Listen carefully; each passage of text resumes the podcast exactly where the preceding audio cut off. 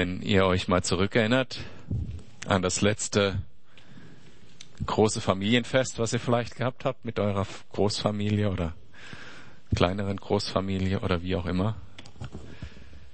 Vielleicht an eine Situation, wenn dann so alle um Tisch rumsitzen. Mir ist leider keine ganz konkrete eingefallen, sonst hätte ich euch eine Geschichte erzählt.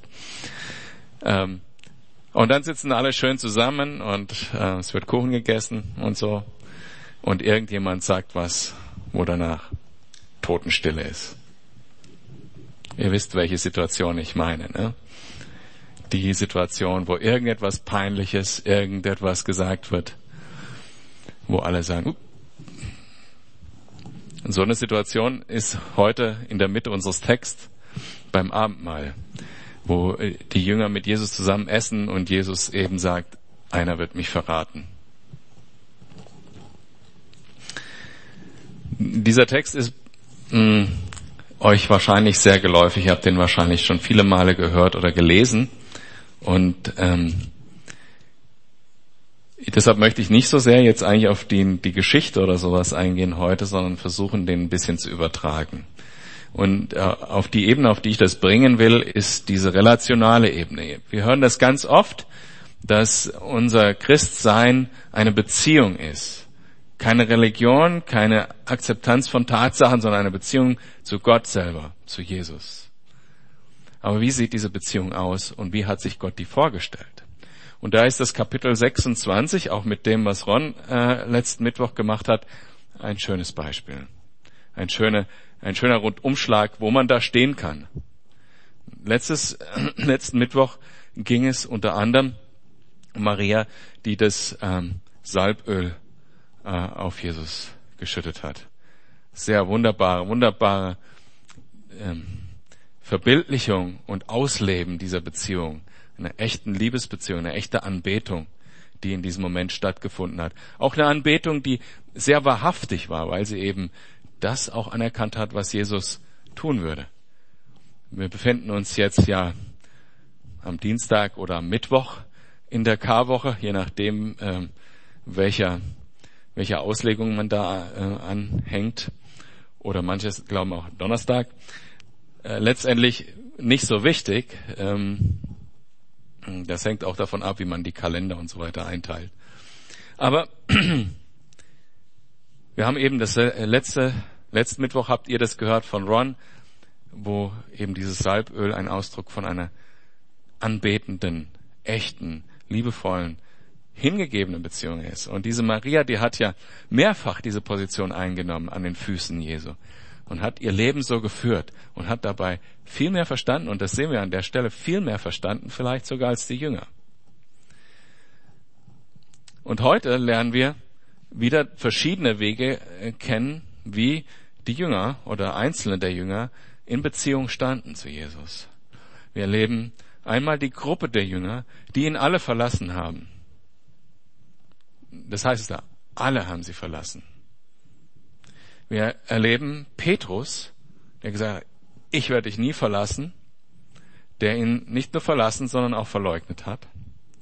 Und wir erleben Judas, der zwar Jesu Freund war, ihn aber verraten hat.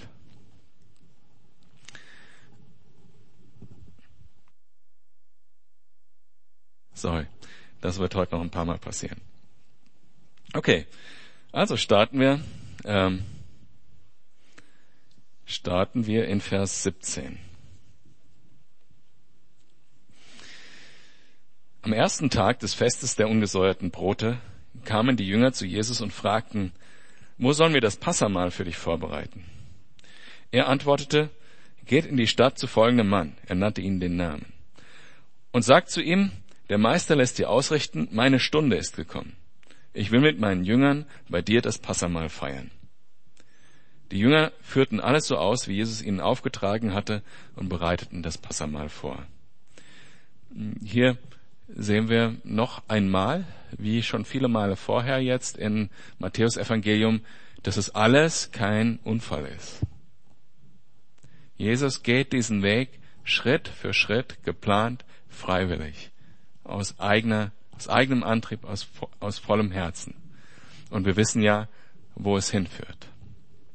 Wenn Jesus sagt, meine Stunde ist gekommen, dann meint er nicht, wo er groß rauskommt, sondern die Stunde, wo er am Kreuz hängen wird und sagen wird, Vater, warum hast du mich verlassen?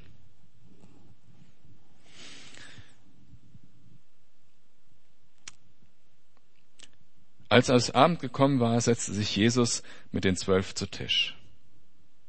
Während des Essens erklärte er, ich sage euch, einer von euch wird mich verraten.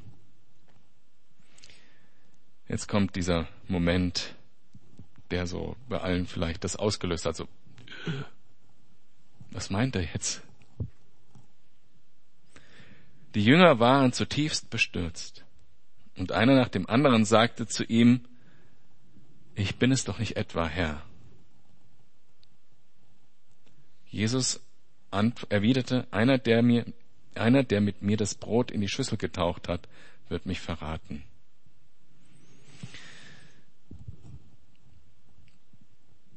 Hier sehen wir schon eine, eine Art. Die Jünger als, als Gruppe, ich sag mal, die elf, äh, von denen wir hier reden, die das jetzt gefragt haben, die haben eine bestimmte Beziehung zu Jesus äh, an, da gezeigt, indem sie diese Frage gestellt haben. Zum einen haben sie gesagt, Herr, ich bin es nicht etwa. Und zum anderen haben sie die die Demut gehabt, würde ich jetzt mal als Wort wählen, sich selbst zu hinterfragen.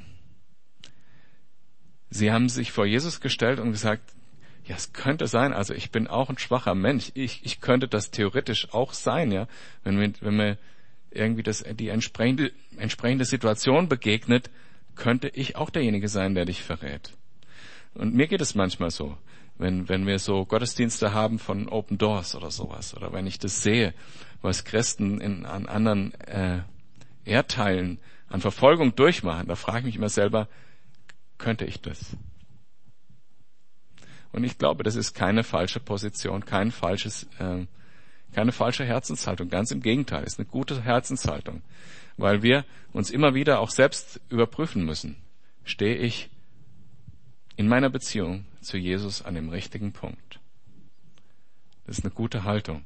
Das ist, eine, ist auch eine Haltung, die aussagt, diese Beziehung ist echt. Ich kann mich nicht auf was verlassen, was vielleicht mal vor zehn Jahren war oder vor 15 Jahren, sondern ich muss mich heute hinterfragen, wie ist meine Beziehung zu Jesus? Ich könnte euch ganz tolle Geschichten erzählen aus der Zeit, wo ich zum Glauben gekommen bin, was ich da erlebt habe und wo, wo, wovon Gott mich alles frei gemacht hat. Was hilft mir das heute, wenn ich nicht heute wieder einen Schritt mit Jesus gehe? Heute hilft mir das nicht viel. Und leider ist es etwas, was viele Menschen, viele Christen, Christenbrüder und Schwestern tun. Sie leben in ihrer Beziehung zu Jesus in der Vergangenheit. Dabei gibt's immer einen Schritt mehr. Es gibt tausende von Schritte mehr. Wir haben immer die Möglichkeit zu wachsen und immer die Möglichkeit, Jesus besser kennenzulernen. Auch wenn wir den Text zum hunderttausendsten Mal gehört haben, wird der Heilige Geist, wenn wir ihm den Raum im Herzen lassen, nochmal zu uns sprechen, uns korrigieren. Wir gehen weiter. Und diese Haltung, sich korrigieren zu lassen, zu hinterfragen, das zeigen die Jünger hier. Bin ich da? Bin ich das? Bin ich in der richtigen Beziehung?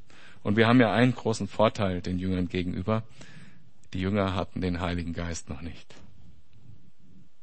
Wir haben den Heiligen Geist der uns überführt, wenn wir nicht an der richtigen Stelle sind. Wir müssen nur zuhören. Das ist so weit weg wie ein stiller Moment und gefaltete Hände. Oder so nah. Jesus erwiderte einer, der mit äh, das Brot mit mir in die Schüssel getaucht hat. Damit identifiziert er nicht eine Person, sondern er, er sagt damit aus, mein Freund, den ich mit an den Tisch geladen habe, wird mich verraten. Der Menschensohn geht zwar den Weg, dem ihm die Schrift voraussagt oder ihm in der Schrift vorausgesagt ist, doch wehe dem Menschen, durch den, durch den er verraten wird. Für diesen Menschen wäre es besser, er wäre nie geboren worden. Da sagte Judas, der Verräter, zu ihm, ich bin es doch nicht etwa Rabbi. Du selbst hast es ausgesprochen, erwiderte Jesus. Also Judas, der schon vorher das Geld angenommen hat. Der hat das Geld schon in der Tasche. Ja, möglicherweise sitzt er da mit dem Geld in der Tasche. Und, und er fragt, er hat die Frechheit, den, wie sagt man das, äh, Frechheit, würde ich sagen. Er hat die Frechheit, wirklich zu fragen, Jesus, ich bin's doch nicht. Und er benutzt nicht das Wort, das finde ich signifikant, Herr, wie die anderen elf Jünger, sondern das Wort Rabbi. Er sagt, ich bin's doch nicht etwa Lehrer. Interessant, ne? Und ich denke, da kann man auch so diese Brücke schlagen. Er sagt nicht Herr, was eine bestimmte Art von Beziehung aussagt. Ne? Ich folge dir, ich höre auf dich und ich folge dir. Das ist auch Teil meines Lebens. Ich nehme das nicht nur im Kopf an, sondern ich lasse es ins Herz sinken und mache daraus was in meinem Leben. Aber er sagt Lehrer zu ihm. Und Jesus antwortet nicht, ja, auch wenn er vorher schon aus, ausgedrückt hat, wie schlimm es für denjenigen ist, durch den es kommen muss. Und Jesus sagt, ich, ich stelle mir da einen sanften Tonfall vor. Du hast es selber ausgesprochen. Und ich, und ich sehe auch an der Situation und auch später, wo wir noch hinkommen, dass Judas die Chance gehabt hat, um Vergebung zu bitten. Ich glaube nicht, ne, dass jetzt diese explizite Ansprache über den Verräter nötig gewesen wäre für den Rest der ganzen Geschichte. Das ist alleine für, Je, für, für Judas passiert an der Stelle, dass Judas noch die Möglichkeit hat. Und jetzt können wir natürlich, äh, ist auch ein schöner äh, Streit, den man jetzt auch anhand der Schriften führen kann. War Judas dazu vorherbestimmt und hatte nie eine Chance, anders zu handeln? Oder hat er die Chance gehabt? Und beides ist wahr. Das muss man immer mal wieder wiederholen, weil, es, äh, weil wir es nicht verstehen wollen. Beides ist wahr. Er hätte die Chance gehabt, in dem Moment einfach zu sagen, Jesus, vergib mir. Ich, ich habe das Geld schon angenommen. Und Gott hätte einen anderen Weg gehabt, seinen Plan zu erfüllen.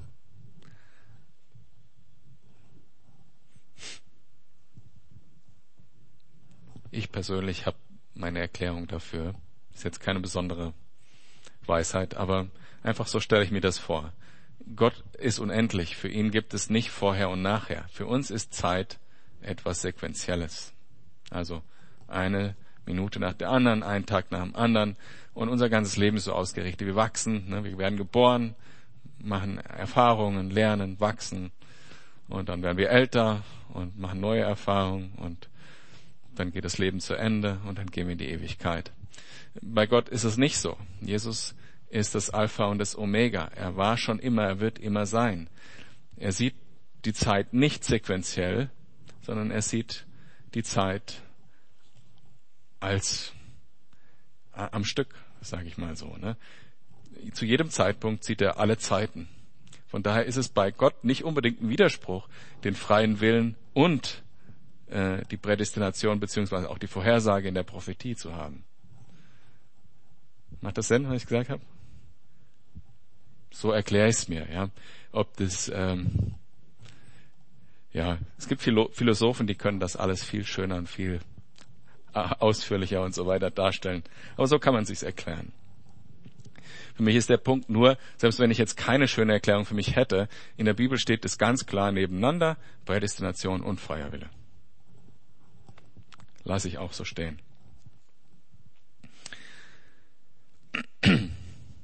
Im weiteren Verlauf des Essens nahm Jesu, Jesus Brot, dankte Gott dafür, brach es in Stücke und gab es den Jüngern mit den Worten, Nehmt und esst, das ist mein Leib.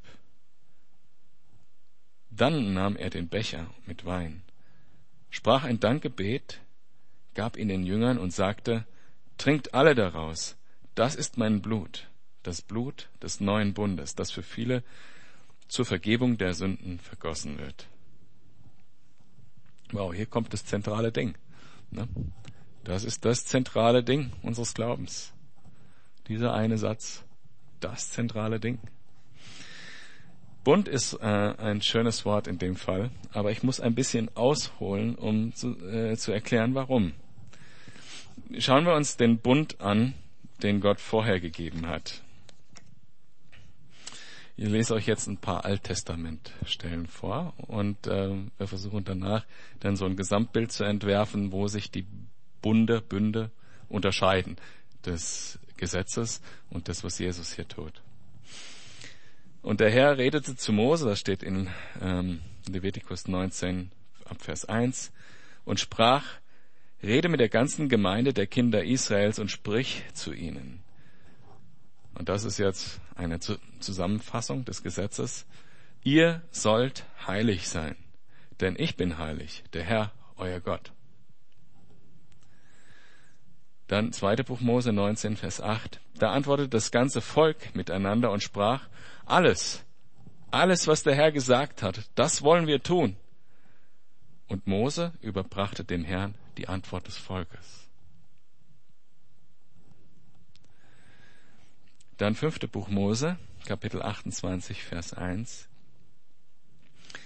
Es wird aber geschehen, wenn du der Stimme des Herrn deines Gottes wirklich gehorchst und darauf achtest, dass alle seine Gebote zu tun, die ich dir heute gebiete, dann würde ich der Herr dein Gott als höchstes über alle Völker der Erde setzen.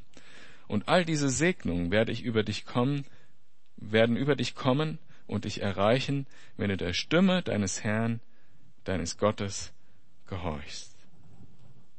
Ich habe extra diese drei Verse ausgesucht, weil sie sozusagen diesen Bogen schlagen.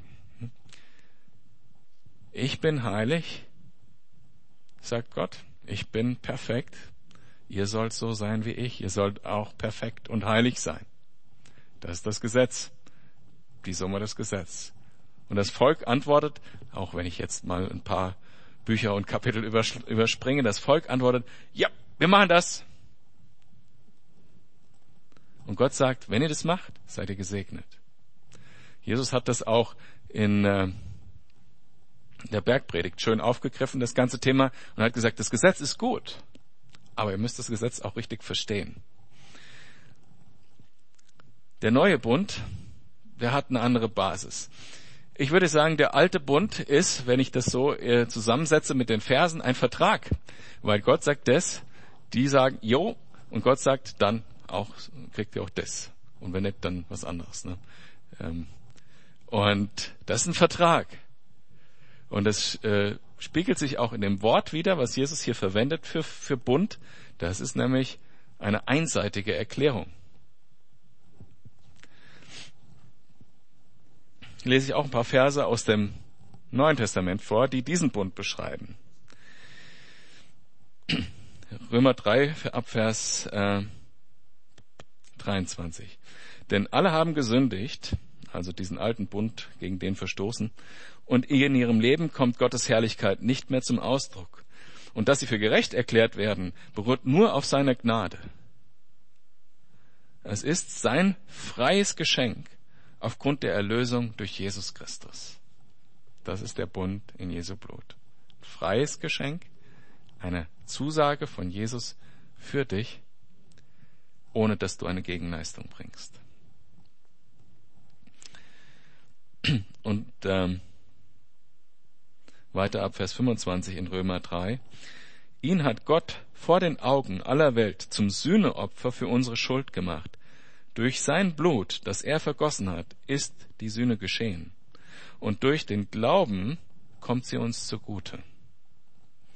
Damit hat Gott unter Beweis gestellt, dass er gerecht gehandelt hatte, als er die bis dahin begangenen Verfehlungen der Menschen ungestraft ließ.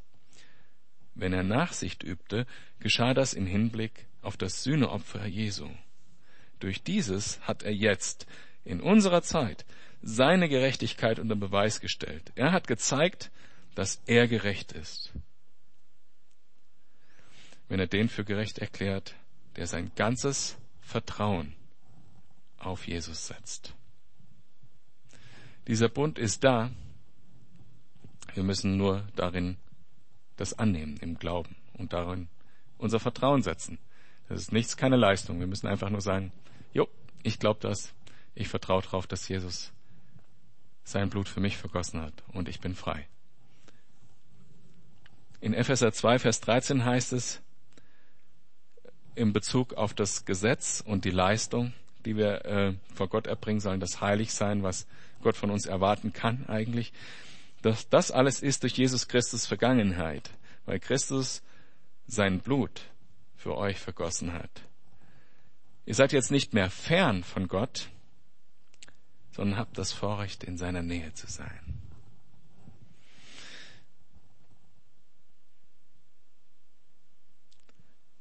In Kolosser 1, Vers 23, Voraussetzung dafür ist, dass ihr euer Leben auch weiterhin fest und unerschütterlich auf das Fundament des Glaubens gründet. Und euch durch nichts von der Hoffnung abbringen lasst, die Gott euch mit dem Evangelium gegeben hat. Ihr habt diese Botschaft gehört. Wenn ich also den neuen Bund und den alten Bund vergleiche und Jesus benutzt diese Terminologie hier und er benutzt auch die Symbolik vom alten Bund. Denn das Passafest, was sie da feiern, war ja ein Fest, äh, eine Erinnerung des Auszugs aus Ägypten.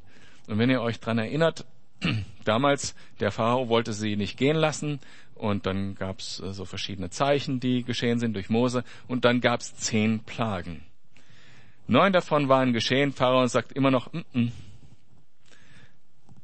die zehnte Plage, könnt ihr euch an die erinnern, war der Todesengel, der durch die Städte gegangen ist und alle Erstgeborenen Menschen und Tiere in den Häusern getötet hat. Bis auf die Häuser, in denen die Juden zuvor ein erstgeborenes Lamm oder äh, Ziege getötet haben und das Blut mit einem Ysop-Büschel an den Türpfosten äh, geschlagen haben. Das war schon ein Bild auf Jesus hin. Das Blut, was vor dem Zorn Gottes schützt. Schon der erste Bund hat das verbildlicht, was Jesus tun würde. Das Blut, was vor dem Zorn Gottes schützt, was vergibt und ohne Leistung diesen Schutz bietet. Gegenleistung meine ich. Es ist also, wenn ich zusammenfasse, ein einseitiges, freies Geschenk. Wir müssen nur darauf vertrauen. Jesus hat bezahlt für unsere Schuld. Wir sind deshalb vergeben vor Gott. Uns ist unsere Schuld vergeben vor Gott. Und wir sind in einen Stand der Gerechtigkeit versetzt worden. Das ist ein bisschen komplizierteres Konzept, weil wir sind ja immer noch Menschen und wir leben als Menschen in dieser Welt. Unser Körper ist Teil von dieser Welt, unsere Emotionen, äh, Teil unserer Seele, Teil von dieser Welt, Chemie und sowas in, in unserem Körper und wir können versucht werden und fallen.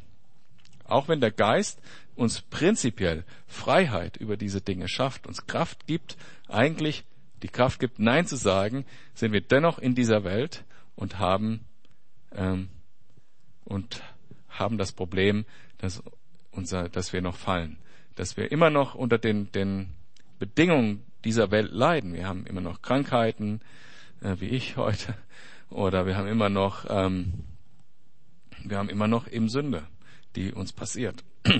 Dennoch entscheidet sich Gott, und das ist ein weiteres Bild aus dem Alten Testament, diese Sünde nicht zu sehen. In den Opfern im Alten Testament wird das Blut des Sühneopfers, mit dem hier, äh, von dem Jesus auch spricht und die Verse, die ich vorher vorgelesen habe, dieses Blut wird auf den, auf den Deckel der Bundeslade äh, gespritzt.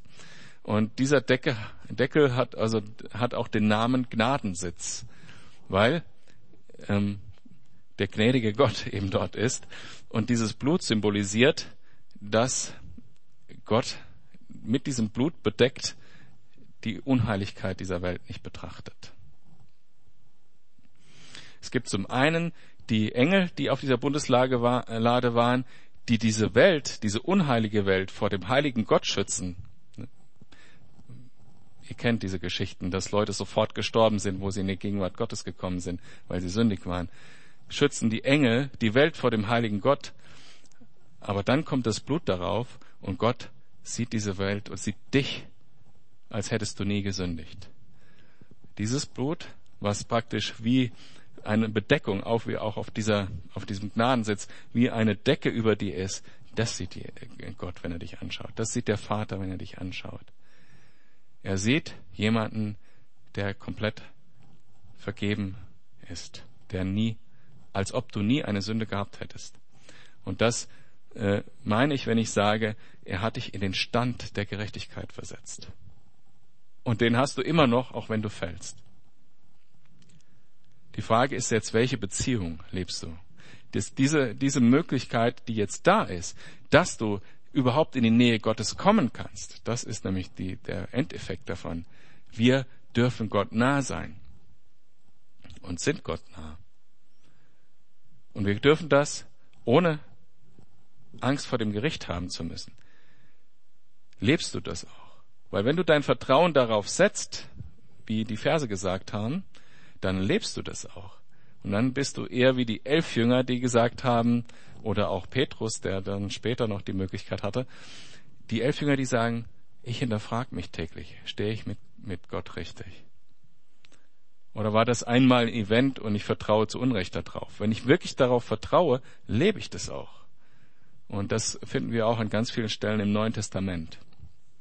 Es gibt kein theoretisch daran Glauben. Das hilft nicht viel.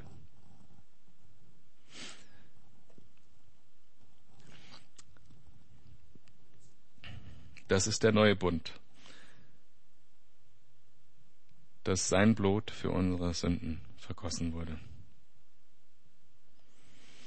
Ich sage euch, von jetzt an werde ich nicht mehr von dem Saft der Reben trinken bis zu dem Tag, an dem ich den neuen Wein im Reich meines Vaters mit euch trinken werde. Der nächste Vers, der hat mich sehr angesprochen in der Vorbereitung. Nachdem sie dann ein Loblied gesungen hatten gingen sie hinaus zum Ölberg. Stellt euch die Situation vor. Also zum einen, Jesus hat zum einen gesagt, einer wird mich, einer von euch Freunden wird mich verraten. Dann hat er gesagt, ich werde ans Kreuz gehen und er wusste alles, was passieren würde. Er wusste von den Schlägen, von den Peitschenhieben, von der Verspottung, von dem Kreuz, von der Verlassenheit von Gott. Er wusste davon alles, hat es ihnen nochmal dargelegt. Und dann singen sie zusammen ein Loblied. Hammer, oder? Ich meine, jetzt, falls das in irgendeiner Art und Weise geht, versetzt sich in Jesus hinein. hinein ja. Ein Loblied in dieser Situation zu singen, ist echt der Hammer. Und vermutlich haben sie äh, Psalm 116, 17, 18 gesungen, die üblicherweise beim Passafest dann bei dem Mahl danach gesungen wurden. Und das sind echte Loblieder. Ich preise Gott, den Vater, und der gut ist und so weiter. Hammer. Hammer. Unterwegs sagte Jesus zu seinen Jüngern, heute Nacht werdet ihr euch alle von mir abwenden. Denn es heißt in der Schrift, ich werde den Hirten töten und die Schafe der Herde werden sich zerstreuen. Gut, dass das nicht aufhört an der Stelle, der Vers oder der Abschnitt. Aber, das sind immer coole Stellen, wenn, wenn äh, unsere Verfehlungen aufgezählt werden und dann kommt ein Aber, aber nach meiner Auferstehung werde ich euch nach Galiläa vorausgehen. Doch Petrus versicherte, und wenn alle sich von dir abwenden, ich niemals. Kennen Petrus ja jetzt schon ein bisschen, so sein Stil. Ich sage dir, noch heute Nacht, bevor der Hahn kräht, wirst du mich dreimal verleugnen. Da erklärte Petrus, und wenn ich mit dir sterben müsste, ich werde dich nie verleugnen. Dasselbe beteuerten auch die anderen Jünger hm, ob das vielleicht jetzt so war. Petrus ist vorweggegangen und alle haben gesagt, jo, wir auch. möchte auf eine Sache hinweisen, die mir über die, über die Jahre auch wahnsinnig wichtig geworden ist, weil ich selber da so oft gefallen bin.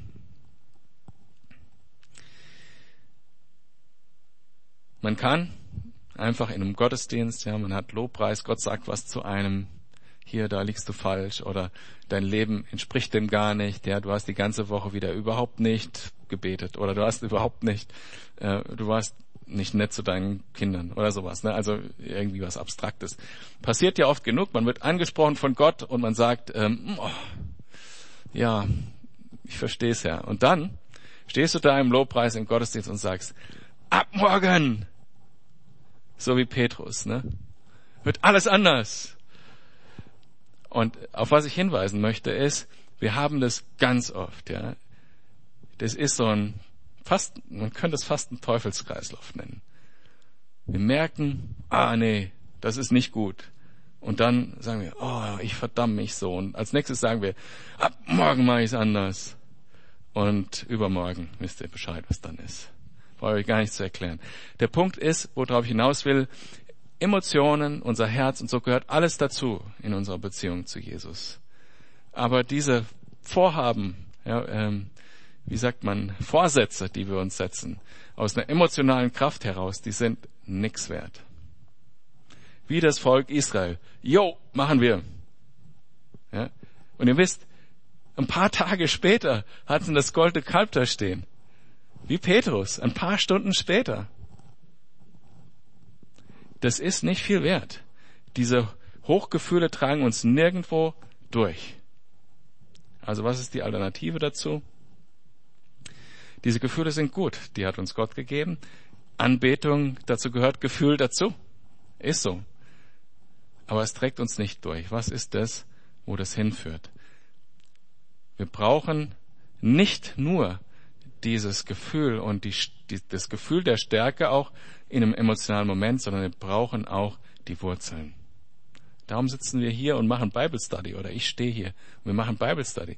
Weil diese emotionalen Momente, also Jesus, als er gefragt wurde, was ist das größte Gebot, hat er gesagt, du sollst Gott lieben von ganzem Herzen. Damit meint er das ganze Wesen. Ganzem Verstand, mit ganzer Seele, damit sind die Emotionen gemeint, und mit ganzer Kraft. Der ganze Mensch ist da gefragt, Gott zu lieben.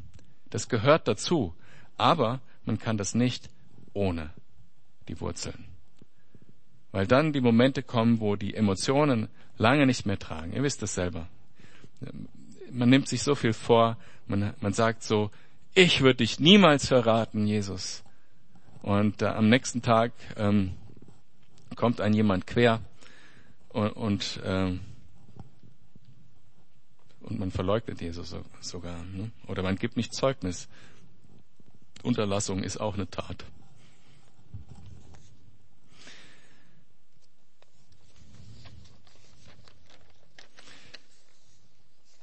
Petrus hat das sicher auch von Herzen gemeint, ne? so wie wir auch oft Dinge von Herzen meinen. Ja. Und er hat ja auch viele Sachen erlebt mit dir. Er hat ja auch manchmal diese Momente, ja, über am Sonntag hatten wir das Thema aus dem Boot steigen. Da hat er auch diesen Moment gehabt. Ja, dann lass mich doch zu dir kommen. Und ist rausgestiegen, hat voller Glauben, ne? Und es hat auch nur ein paar, paar Schritte sogar nur gereicht.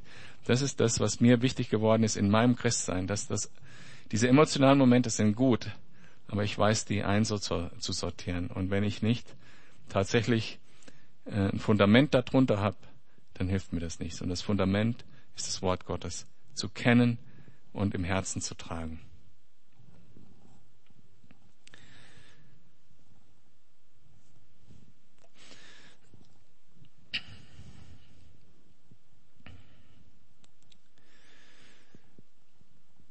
Jesus kam nun mit seinen Jüngern an eine Stelle am Ölberg, die Gethsemane heißt oder genannt wird. Dort sagt er zu ihnen, setzt euch hier und wartet. Ich gehe noch ein Stück weiter, um zu beten. Petrus jedoch und die beiden Söhne des Zebedeus nahm er mit. Traurigkeit und Angst wollten ihn überwältigen. Und er sagte zu ihnen, meine Seele ist zu Tode betrübt. auch, auch innehalten. Jesus war zu Tode betrübt. Meine Seele ist zu Tode betrübt.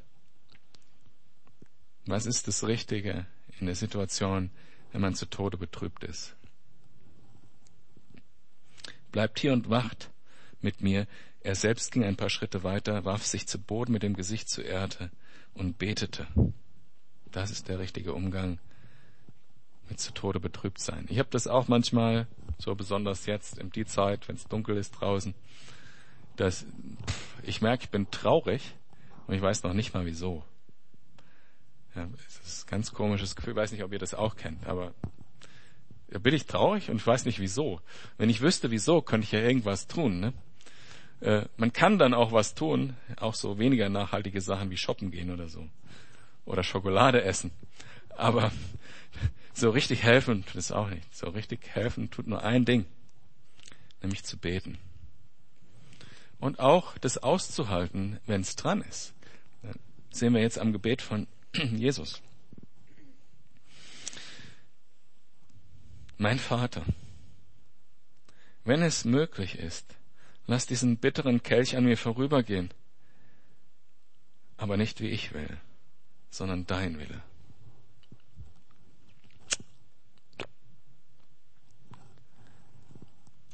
Habt ihr bestimmt schon tausende Predigten zugehört. Aber was war der Kelch? Der Kelch, der Kelch steht für Strafe und Zorn Gottes. Lesen wir Offenbarung, Altes Testament überall. Dieser Kelch ist die, der Zorn Gottes.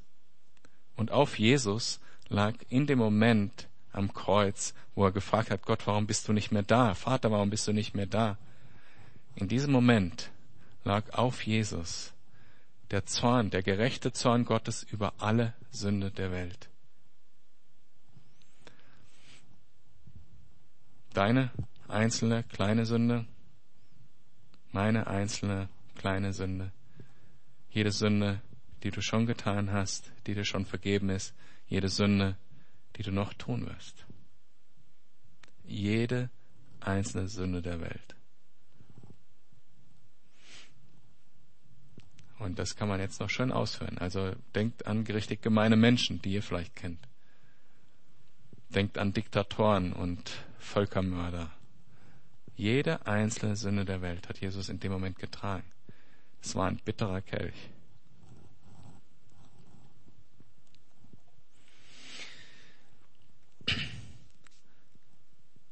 Als er zu den Jüngern zurückkam, schliefen sie. Da sagte er zu Petrus, Ihr konntet noch nicht einmal eine einzige Stunde mit mir wach. Jesus hat eine Stunde gebetet. Wir haben nur den einen Satz. Vielleicht hat er diesen einen Satz immer wieder wiederholt. Kann sein. Vielleicht hat er auch Fürbitte getan für die Jünger. Wir wissen es nicht. Wacht und betet, damit ihr nicht in Versuchung geratet. Der Geist ist willig, aber die menschliche Natur ist schwach.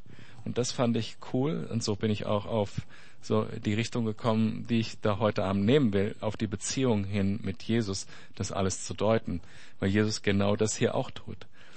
Er sagt, wacht und betet, damit ihr nicht in Versuchung geratet. Der Geist ist willig, aber die menschliche Natur ist schwach.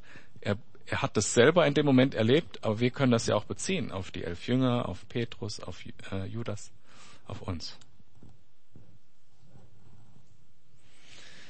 Jesus ging ein zweites Mal weg und betete, mein Vater, wenn es nicht anders sein kann und ich diesen Kelch trinken muss, dann soll dein Wille geschehen. Ich finde die, die Worte Hammer, weil er wirklich dich gesehen hat in dem Moment. Wenn ich den trinken muss, so soll es geschehen. Wenn er deine Sünden gesehen hat, meine auch. Als er zurückkam, waren sie wieder eingeschlafen. Sie konnten die Augen vor Müdigkeit nicht offen halten. Er ließ sie schlafen, ging wieder weg und betete ein, drittes Mal dasselbe Gebet. Dann kehrte er zu den Jüngern zurück und sagte, Wollt ihr noch länger schlafen und euch ausruhen? Seht, die Stunde ist da, in der der Menschensohn in die Hände der Sünder gegeben wird. Steht auf, lasst uns gehen. der mich verrät, ist da. Noch während Jesus redete, kam Judas, einer der zwölf, mit, großen, mit einer großen Schar von Männern, die mit Schwertern und Knüppeln bewaffnet waren. Sie waren von den führenden Priestern und Ältesten des jüdischen Volkes geschickt worden. Der Verräter hatte mit ihnen, mit seinen Begleitern ein Zeichen vereinbart. Der, den ich mit einem Kuss begrüßen werde, der ist es. Den müsst ihr festnehmen.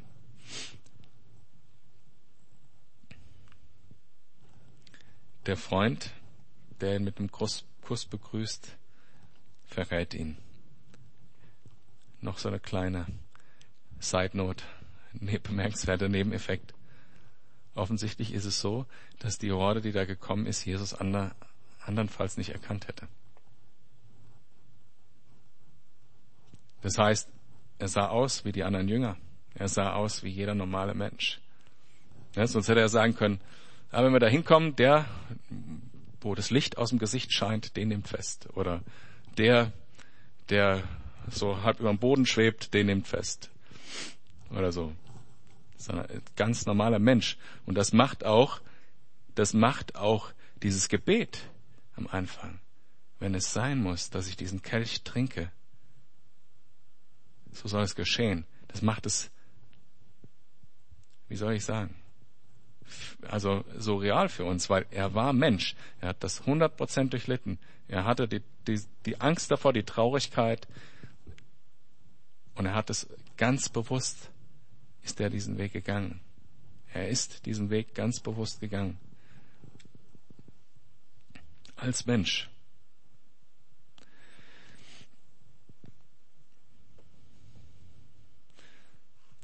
Er hatte mit seinen Begleitern das Zeichen vereinbart, den ich mit einem Kuss begrüßen werde, der ist es. Den müsst ihr festnehmen. Judas ging sofort auf Jesus zu. Sei gegrüßt, Rabbi, sagte er und gab ihm den Kuss. Jesus sagte zu ihm, mein Freund. Das hatten wir schon mal bei dem Hochzeitsfest. Mein Freund. Jesus sagt nicht, du Verräter. Sagt mein Freund. Ich würde interpretieren, nochmal eine Chance, eine zweite Chance, für Judas, in, nachdem er das Geld angenommen hatte, zu bereuen. Aufhalten hätte das jetzt nicht mehr können, aber er hätte um Vergebung bitten können. Die Chance hätte er gehabt. Jesus sagt, mein Freund, tu, wozu du gekommen bist.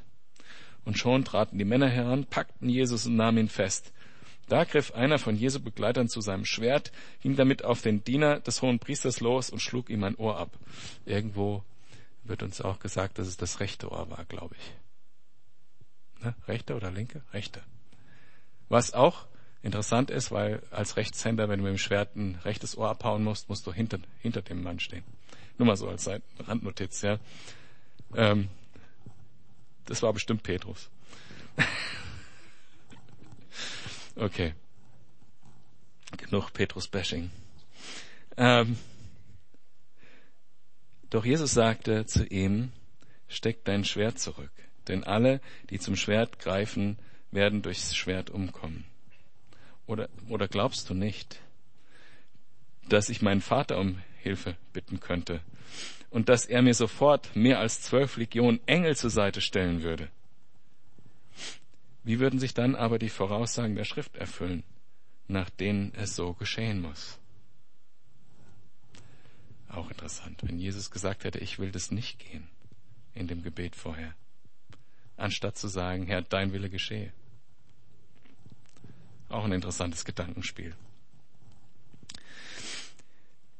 Dann wandte sich Jesus zur Schar der bewaffneten Männer und sagte, mit Schwertern und Knüppeln seid ihr ausgezogen, um mich gefangen zu nehmen, als wäre ich ein Verbrecher. Dabei saß ich doch Tag für Tag im Tempel und lehrte, und ihr habt mich dort nicht festgenommen. Aber das alles ist geschehen, damit sich erfüllt, was die Propheten in der Schrift vorausgesagt haben. Da ließen sie ihn alle seine Jünger im Stich und flohen. Jesus steht am Ende alleine da. Und den Rest der Geschichte bis zur Auferstehung ist Jesus alleine. Ich will nochmal zusammenfassen, um das nochmal auf den Punkt zu bringen. Es gab diese unterschiedlichen unterschiedlichen Beziehungen, die diese Menschen, die Jünger mit Jesus gehabt haben.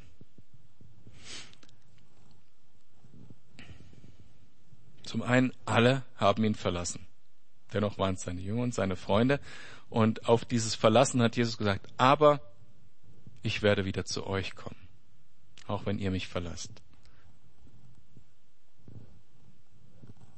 Dann hatten wir Petrus, der gesagt hat, ich niemals. Und der ihn dreimal verleugnet hat nachher doch. Und uns geht's auch oft so, ne, dass wir Jesus verlassen, nicht an ihn denken. Und Jesus ist dann auch da. Jederzeit gibt's das Aber, ich werde dir wieder vorangehen. Wie weit ist das weg? Das nächste Gebet, ganz nah. Das nächste ehrliche Gebet und Jesus ist da und geht dir wieder voran. Und wir verleugnen auch Jesus manchmal. Wenn dran ist, Zeugnis zu geben und wir machen das nicht. Wenn dran ist, für jemanden zu beten, wir machen das nicht. Äh, wenn dran ist, ein klares Wort zum Bruder zu sprechen, wir machen das nicht. Wenn dran ist, jemanden zu lieben, der uns nicht liebt, wir machen das nicht. Wir verraten Jesus auch. Oder verleugnen Jesus auch. Verraten nicht. Verleugnen ihn auch. Wir verleugnen, dass er uns befreit hat, dass wir in diesem neuen Bund leben aus Vertrauen zu ihm.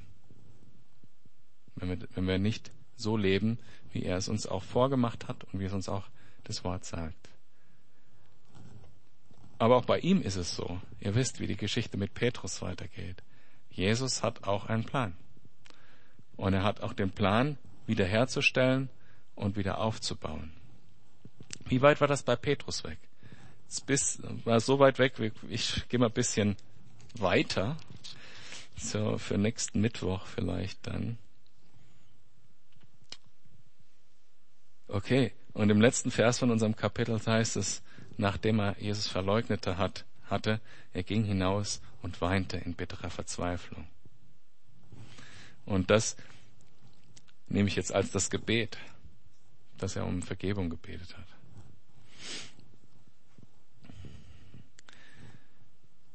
Und wir haben Judas, der zum Verräter wird, der noch zwei Gelegenheiten in dem Text, den wir heute gelesen haben, hatte, um Buße zu tun, um Vergebung zu bitten. Und Jesus hat über Judas gesagt, es wäre besser, er wäre nie geboren worden. Und genau genommen trifft das auf jeden Menschen zu, der nicht diesen neuen Bund angenommen hat. Es wäre besser, er wäre nie geboren worden. Ob wir geboren werden oder nicht, da haben wir nicht die Wahl. Passiert einfach, dann sind wir da. Aber wir haben die Wahl, welchen Weg wir dann einschlagen. Du hast die Wahl, welchen Weg du gehst.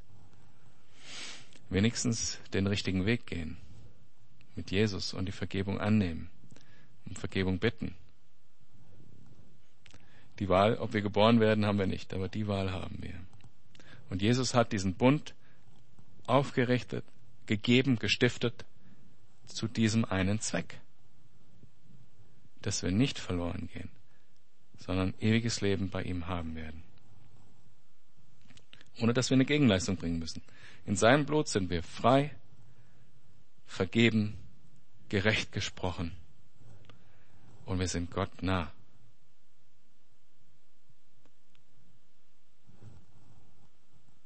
Und Jesus sagt dazu in unserem Text, nehmt und esst. Trinkt alle daraus. Ich gehe mal davon aus, dass hier alle im Raum die grundlegende Entscheidung getroffen haben, mit Jesus zu leben. Wenn nicht, ist heute der Tag. Für die, die das getan haben, ist ja eine Aspekt wichtig. Gott nah sein ist eine Berufung. Das ist nicht etwas, was optional irgendwie dazukommt, sondern das ist eine Berufung. Also dazu werden wir aufgefordert, auch von Paulus, an den, darum naht euch Gott, ja. Ihr habt den freien Zugang zum Heiligtum. Und Jesus sagt, nehmt und esst. Trinkt alle daraus. Und er hat uns sogar aufgefordert, das äh, regelmäßig als Symbol zu praktizieren, damit wir das nicht vergessen, dass diese, dass es eine Berufung ist, mit Gott zusammen zu leben, leben, diese Beziehung mit ihm zu leben.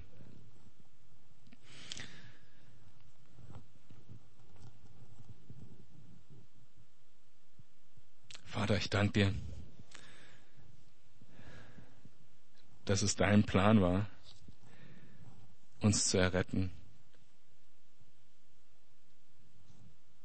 Allein aus deiner Gnade heraus. Herr.